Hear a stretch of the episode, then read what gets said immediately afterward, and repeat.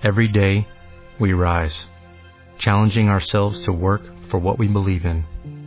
At U.S. Border Patrol, protecting our borders is more than a job, it's a calling. Agents answer the call, working together to keep our country and communities safe. If you are ready for a new mission, join U.S. Border Patrol and go beyond. Learn more at cbp.gov/careers. Boker Tov, Rabutai. Vamos a analizar hoy un tema sobre Perashat Emor. La Torah nos cuenta, primero que todo, de las fiestas. Esta Perashat se lee en los Hagim, en las fiestas. Y la Torah nos dice, te voy a decir las fiestas, El Ehem Moadai. Estas son mis fiestas. ¿Cómo empieza la Torah? ¿Cuál sería la primera fiesta? Yo le pregunté a la gente, ¿cuál es la primera fiesta? Unos dijeron, la primera. Unos dijeron Rosh Hashanah. No. Pesa. Tampoco. Dice la Torah, primera fiesta, Sheshet Yamim Teasem Melachá. Ubayom ahí Shabbat Kodesh. Primera fiesta, Shabbat. Primera. Si vamos a hablar de las fiestas, tenemos que saber cuál es la base de todas las fiestas. ¿Cuál es el pacto que nosotros tenemos con Dios? Seis días vas a trabajar, el séptimo día no creas nada y vas a imitar a tu Creador. Que así como el séptimo día no descansó porque Dios no se cansa, Shabbat Vainafash, lo que dice en la Torah, no es de que descansó, Vainafash cesó, cesó de hacer labores. Tú también, dice Dios, si crees en mí, cópiame, haz como yo. Un día a la semana quiero que no crees nada. ¿Para qué? Para que así te hagas humilde. Porque la persona cree que sin él todo se cae. Sin mí mi empresa no puede caminar. Sin mí, ¿cómo va, ¿qué va a pasar en el mundo? ¿Y qué crees? Nadie es indispensable en la vida. Y Hashem quiere que uno sea humilde. Y quiere que se compare a él. Y quiere que el ser humano, un día sin crear nada, no descanses. Porque Dios no se cansó. Dios lo que hizo el séptimo día que fue, cesó. Entonces yo quiero que tú también ceses de hacer trabajos. Y la Torah luego empieza las fiestas que leemos, todas las fiestas, en cada hag leemos una parte de esta perashá, y al final algo que está relacionado de alguna manera también con Shabbat. La Torah dice, habla del Lehem Apanim, aquí en el capítulo 24, en el versículo 5, le dice Hashem a Moshe Rabbenu, Belakachta Solet, quiero que tomes harina fina, Beafita Ota, Shetem Halot, y vas a hornear 12 panes. Había un lejem apanim, que era una mesa donde había, donde se ponían los panes. No sé si aquí hay un dibujo, pero a lo mejor lo han visto, eran como seis, seis de, un lado, como charolas de panes. Shenes ronim ehad. De esa medida va a ser cada halá. Besamtao tam shetay ma'arachot. Shesha ma'arachet ala shulchan ataor lifnei Y lo vas a poner los panes en dos hileras seis unidades en cada hilera sobre el Shulchan Ataor, sobre una mesa que estaba delante de Akadosh Baruj y esta mesa representaba algo muy grande para la persona y era la fuente de toda la parnasá. Incluso hasta hoy en día que no tenemos la mesa ni tenemos la menorá, dice la Gemara, una persona que quiere decir la amidad, ¿hasta dónde decimos la amidad? Hacia lejal, dice Rotzele Ahkim, el que quiere ser inteligente y adrim. Arrotzele Ashir y Atzpin. El que quiere ser inteligente en la vida y que Dios lo ilumine, entonces que se haga tantito a la derecha. Por ejemplo, si la mirada es hacia allá, veanme cómo es, volteate tantito hacia allá, un ángulo pequeño de 45 grados, porque ahí estaba la menorá. Entonces te llega la influencia de la luz de la menorá. Arrotzele a Ashir, el que quiere que billete, entonces ya que se haga hacia, tantito hacia la izquierda, porque ahí estaba el eje mapanim, estaba el ejal, la menorá por un lado, y el eje mapanim, la mesa de los panes que ¿qué representaba la parnasá. El pan siempre representa la parnasá. Por eso no hay que aventarlo, por eso hay que cuidarlo, no hay que tirarlo a la basura. Así la Gemara trae muchas cosas de eso. Entonces, por eso el que quiere un poquito de dinero o mucho dinero, pues ¿por qué poquito? Mucho, que se haga tantito hacia allá. Y el que quiere las dos, en medio. ¿Eh? Por eso hay gente que reza así. no, una tefilá a lo mejor hacia allá, otra hacia allá, y que le pida a Dios también inteligencia y también que, también parnasa. Pero siempre pedían aceite de oliva con la marina. Sí. Nunca agua, ¿sí? Sí, para la menorá, aceite de oliva. sí. Ahora, le habíamos dado una clase también. ¿Por qué el aceite de oliva? lo especial que tiene. Había un milagro muy grande en estos panes. ¿Saben cuál era muy? Que se conservaba, no, calientito, no nada más fresco, porque hay fresco. Tú vas a, ahorita a comprar un vas a Sinai, la tocas que no se dura, pero caliente, ¿no? Está caliente después de salir del horno. ¿Cuánto tiempo puede durar caliente una jala? Diez minutos. Diez minutos máximo. El pan del eje mapaní se conservaba fresco y calientito, delicioso, un olor algo impresionante. Se te antojaba, ¿vieron cuando pasas por una panadería afuera? Sí. Y se te antoja el olor de pan fresco, pan calientito. La Gemara dice que levantaban estos panes cuando llegaba el pueblo de Israel al Bet y le decían, Reuji batchem lifneamakom, vean cuánto Dios los quiere, que les conserva este pan calientito, que se lo comían los Kohanim, los Leviim, que entraban, aquí la Torah dice, los que entraban y los que salían guardias del Bet se comían estos panes. No era el único milagro, había muchos milagros en el Bet dice la Mishnah en Masejet Avot, en el capítulo 5, Mishnah 5, Azarán y Simna Azul Habían 10 milagros. Uno de ellos era el Lehem Apanim, que se conservaba muy bien. Otro era que no había una mosca en el Betamigdash. Había muchos milagros. Había, era una carnicería. Imagínense, mataban animales. Y que subía el humo. Que subía el humo y no se desviaba. Que, que se paraban todos apretados en el Betamigdash y en el momento que se tenían que posternar parecía, pasaba un milagro grandísimo. Dejaban de ocupar lugar. ¿Están entendiendo cómo? Dejaban de ocupar. El, hombre ya no ocupa lugar. Se posternaban como nosotros, tipo en Kippur. ¿Qué hacemos? de En recuerdo al Betamikdash. Así hacían. Incluso más.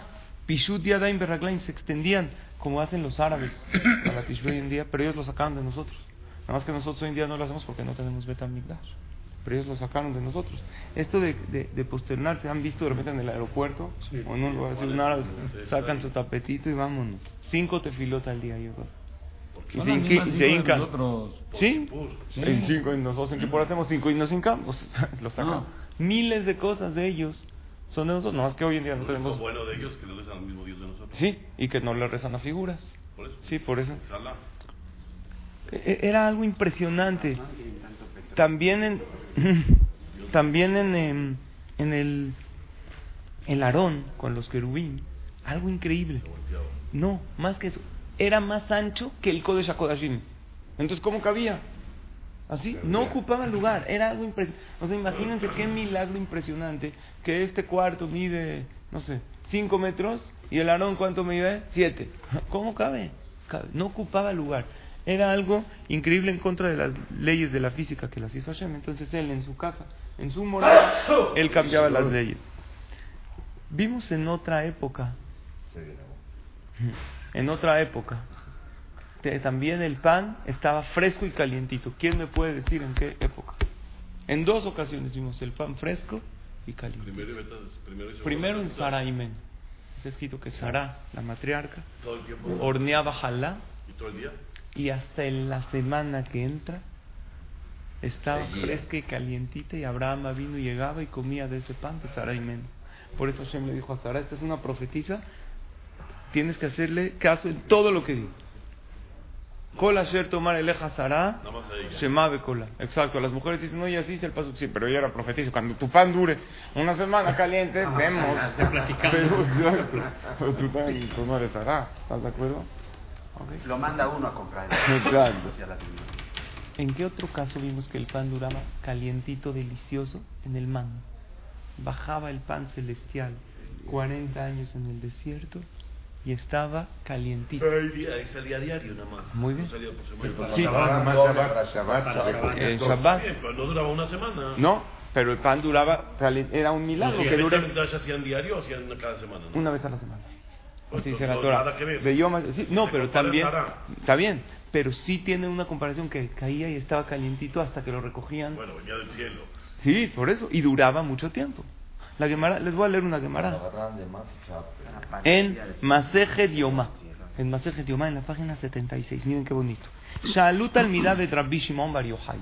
Ayer fue la Le preguntaron los alumnos a Rabbi Shimon Bar Yochai. Mi pene malo yarad laem le Israel man, ¿Por qué no bajó el man? Una vez al año. ¿Para qué diario, diario, diario? Que Dios mande una vez al año.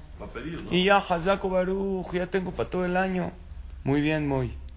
Amar la Emem Sholahem Mashal, les voy a dar un ejemplo. Le Bardo, ¿me saben a qué se compara? Le Melech Basar Badam Sheyesh Lo Ben. Había un rey que tenía un solo hijo. Y como era su hijo único, ¿qué? Lo amaba mucho, lo quería mucho. Pasak lo. El rey tenía un hijo, el rey está ocupado con sus cosas. Este hijo ya está grande, vive en el palacio, pero casi no lo ve porque el palacio es enorme. Le decía el rey, ¿sabes qué? Una vez al año, ven, yo te voy a dar dinero o te voy a dar un cheque para que te alcance para todo el año. Entonces, velo allá Macvil Peneavi, vela pam achad bashana. Entonces el hijo, cu- ¿cuándo iba a ver a su papá? Una vez al año, ya no iba, porque ya tengo la lana para todo el año, ¿para qué voy? No iba a decirle, Boker todo, papi, ya me voy, que tengas verajá, que te... Pero el rey lo quería mucho a su hijo. Amad upasak mezonotav bejoliom. Llegó el rey y cambió la ley. Dijo, ¿sabes qué? En vez de darte, de harina te voy a dar. Ya no te voy a dar un cheque grande, jugoso para todo el año. No. ¿Cuánto necesitas? Esto, toma, ven por dinero. Vaya Magbil Peneaviv Koliom. Y todos los días iba el hijo, así estamos interesados. ¿no? Iba el hijo todos los días, Boker todo papi, y le hacía la bonito, porque se le dice, ya dame, el- ah, ahora no te doy. Entonces, ¿qué hacía el papá? Hola hijo, ¿cómo estás? ¿Qué tal te fue? Platicaba con... Oye, pero es el rey, está ocupadísimo. Para el hijo nunca está ocupado. Porque todos los que tenemos hijos dejamos todas las ocupaciones para escuchar. Es nuestro hijo. Af Israel, igualmente el pueblo de Israel. Misheyesh lo arba bejamisha banim. Imagínense uno que tiene cuatro o cinco hijos, aparte su esposa. Y bajaba el man todos los días. Y lo que sobraba, como dijo Yosef, se agusanaba. No hay sobra, no hay guardar. Allá Doeg Omer se preocupaba y decía, Shema lo eres man le majar, metim. A lo mejor mañana no, no baja el man. Se mueren todos de hambre. Entonces, ¿qué hacía? ¿Cómo se iba a dormir? Pedía tefilá a Dios, por favor, que mañana llueva. Todos le piden tefilá a Hashem todo el tiempo. ¿Qué más? Dabarajer, otra explicación. ¿Sabes por qué Dios no hizo que baje una vez al año? Para que lo coman calientito, delicioso.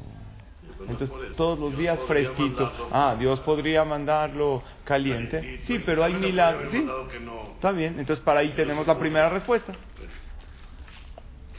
Para que una persona esté todo el tiempo conectado con Dios. Y también Hashem, Amén. en su grandeza, Él sabe qué milagro es necesario y cuál no. Dios dijo, es un milagro innecesario.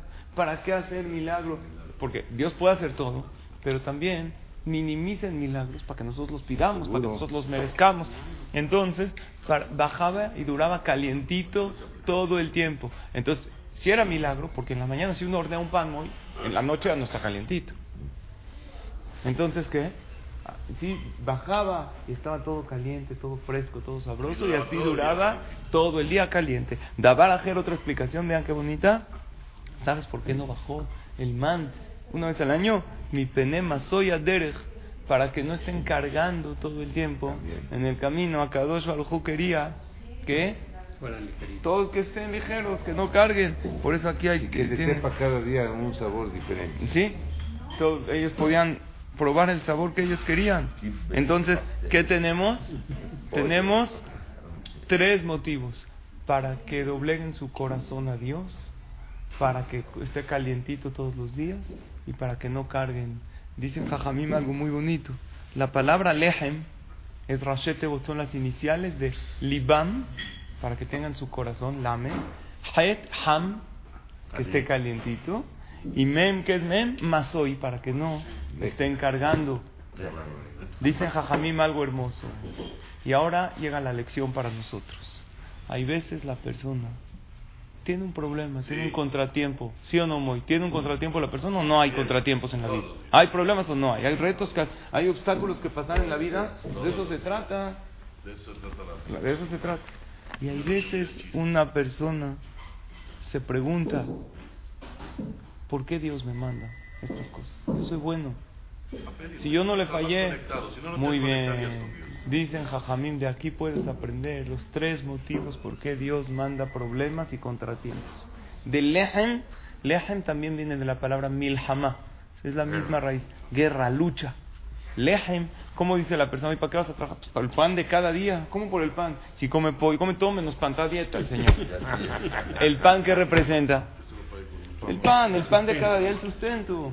Lehem viene de la palabra. De aquí puedes aprender ¿De lucha? por el porqué de la lucha. Hay tres motivos por qué Dios te manda esos problemas, esos contratiempos en la vida. La persona que piensa, Dios me abandonó, ya no me quiere, me dejó solo. ¿Y por qué yo, si soy bueno, vengo al CNIS, estudio Torah, doy acá, cuido Shabbat? ¿Por qué a mí? Jajamí, tres motivos. Primero, Libán, para que doblegue su corazón, porque si todo te iría de maravilla, se olvida uno de pedirle a Dios. Si vendrías al ¿por sabes cómo rezas? Ah, ahorita que está uno sabiendo que hoy tiene una cita importante y que tiene que poner un dinero importante y que debe este dinero y que no sabe cómo sacar esto adelante, entonces ¿qué hace? Empieza a doblegar su corazón con Hashem. Segundo motivo, Het, que es Het Ham, calientito. Dios lo hace para que salga algo bueno de eso. Uno como lo ve, no, ves, pero Dios lo está haciendo porque de eso malo al final va a florecer algo bueno. ¿Cuántas veces una persona, Barminal, lo corrieron de su trabajo? Ese día está llorando, pero gracias que lo corrieron, abrió su propia empresa y creció. Y, y Baruch Hashem pudo. O hay veces un hombre no le fue bien con una niña y él tanto quería salir con ella y tanto, y de repente, ¿qué? Ella lo manda por un tubo. Y él que dice, ¿cómo puede ser? Yo la quería a ella. Y al final, ella se casó con otro, él con otra, y él que dice, qué bueno, gracias Dios, después de que pasan los años, que no me pusiste en mi camino a esta bruja. ¿Sí o no? Me pusiste a otra bruja, pero no importa. No la- no a esta. Entonces, ¿qué? Cada vez que vas a por el amigo de la escoba, pues. Exacto. Claro. Le tocó otra, una, una suegra un poco, ¿eh? Pero ya la conoce. Pero ya la conoce. Más vale malo conocido, ¿sí o no, amor? Bueno, pues son. ¿Se imaginan uno ve a su suegra barriendo y qué le dice? ¿No arranca o qué, Marta? ¿Qué pasa? ¿Ok? Entonces, el primer motivo por qué Dios manda los problemas es para que te conectes. Libam, lamed. El segundo motivo es ham. De eso es, es para que salga algo calientito, para que salga algo bonito. Y la mem es masoy. ¿Sabes cuál es? Dios no quiere. ¿Cuál era la- el tercer motivo? Para que no carguen tanto man. Dios no quiere que uno cargue tantos pecados en la vida. No quiero que se te acumule. Mejor te mando esos problemas, te van limpiando, limpiando. Cada problema te limpia, cada problema te quita. Entonces, eh, uno que dice, gracias, cuando uno va a ver en el Shem, gracias Dios que me mandaste problemas y contratiempos, porque si no llegaría con un- todos pecamos, todos nos equivocamos, y algo muy chiquito para concluir. Había, hay un pasuk en el Shira Shirin dice, Mashgiach minahalonot, metzitz minaharakim. Hay veces Dios ve por las ventanas y hay veces ve por los orificios. ¿Qué diferencia hay? Hay veces Hashem, hay veces Hashem ve al pueblo por la ventana. ¿Qué significa? En la ventana ves muchas cosas. Ves a todo el pueblo en general, ve que necesita a Israel, se preocupa que tengamos un buen gobierno, ves Hashem, amén, digan todos, Amén. que en Eretz Israel haya paz, todo Hashem ve general, pero hay veces ve por un orificio chiquito. Cuando ve por un orificio ve personal. Y hay veces, no, nos ve personal para ver qué necesitamos, para ayudarnos. Y cuando una persona, hay veces se siente que Dios lo abandonó, hay Dios es cuando está más con él. Perdón, les voy a decir un ejemplo triste pero real. Cuando uno, que nadie en el Am Israel, tiene Barminal o Alem, un hijo enfermo, un hijo en el hospital, y tiene otros cinco hijos, ¿con quién está más? Con el enfermo, está con el- deja su trabajo, pero No nomás en el hospital, tiene gripa y... tiene gripa, ya está uno y habla. ¿Qué pasó? ¿Cómo Entonces, está? ¿Cómo ¿qué? se? Y lo mismo, cuando uno está sufriendo, ahí Hashem está más con uno. Nos está Es cargando. papá. Ahí Dios nos está cargando, pero uno no lo ve. Había una vez un jajam, y con esto acabo, el rebe de el Netivot Shalom, hace muchos años, en los años 40, hace, en el siglo pasado. Él era joven y estaba muy grave. ¿El revés? El rebe, tenía ¿El como de, de no, no, en el Netivot Shalom se llamaba, así se llamaba su obra. Entonces, en el hospital ya lo desahuciaron. Ya, ¿Qué le dijeron? Ya, estaban muy preocupados. Le dieron tiempo límite de vida. Y él estaba también muy desanimado. Se acordó de una alajá que dice la Gemara. ¿Saben qué dice la Gemara? No te puedes sentar en la cama del enfermo. Cuando tú vas a visitarlo, ¿por? Para incomodarlo, no. Dice, porque Shejina me rashotav shelahole. Porque la Shejina está en la cabeza de la, esa cama del enfermo, entonces no es cabod, está ahí la Shejina. Tienes que jalarte una silla y sentarte con el enfermo, pero no en la cama. Entonces él an- analizó, espérate, ¿quién está conmigo en esta cama de hospital? Dios mismo está conmigo. En el momento que pienso que Dios más me abandonó, es cuando Dios más está conmigo. Porque cuando un papá tiene un hijo en problema, está más con ese hijo que con el que no tiene problemas, ¿sí o no? Entonces él, esos pensamientos lo empezaron a animar y se animó cada vez más. ¿Y qué creen? El estado de ánimo alto le ayudó a que sus defensas estén mejor y salió en contra de los pronósticos médicos. Baruch Hashem estuvo bien. Después de un tiempo, un abrej se enfermó gravemente y le manda una carta y le dice: A mí lo que me ayudó a salir es esta alhaja, que sé que la Shejina está en mi, en la- en mi cama. Y si la Shejina está en mi cama, Dios está conmigo. Y si Dios está conmigo, yo me apoyo en Él. Y este abrej también se levantó. Y a veces tú puedes reanimar a un enfermo. Cuando tú vas con él, le dices, ¿sabes que Hashem está aquí contigo? No, Dios me abandonó, Dios me dejó. Se dice, no. Si en el lugar, si cuando uno tiene hijos, ¿con quién está más? ¿Con el que está en, el hospital? ¿Con el que está grave? También Hashem está contigo. Entonces tienes que saber, no sabemos si es para qué, para lamed, para doblegar tu corazón. Cada sufrimiento es para doblegar tu corazón, o porque de eso va a salir algo bueno, como el man que estaba calientito y como el Leja Mapanim, o para que no cargues tanto y Dios te está mandando para limpiar de tus pecados. Por eso hay una frase que dice, no hay mal Que por bien, que por bien no venga. ¿Están de acuerdo con ella? Ciento por ciento. Yo no estoy de acuerdo. Por- porque no es mal. Los güeyes dicen, no hay mal, que por, si es algo mal, entonces es algo, no es mal. Todo es bien, nada más que yo lo veo mal, es bueno. Ahí es cuando Hashem está más contigo, cuando una persona está sufriendo. Les da Hashem que no suframos, que no hayan problemas. Pero cuando hay un contratiempo, acuérdate que es por una de tres. O para doblegar tu corazón, para que le pidas más O a Dios, no para hundirte. O para salvarte, como el, pa- el man que salía calientito, para que de eso va a salir, va a florecer algo bueno de ese sufrimiento, o para limpiar tus pecados. Así como Dios no quería que carguen mucho man, Dios tampoco quiere que cargue uno muchos pecados. Y por eso de vez en cuando le manda esos contratiempos chiquitos, ¿para qué? Para limpiarlo, limpiarlo, y así una persona borra su historial de sus faltas que ha cometido. Entonces mejor que no cometamos faltas, que hagamos muchas mitzvot y que Dios nos Amén. mande puras alegrías, Amén, amén, amén. atzlajá para todos. Amén de amén. Amén. Decimos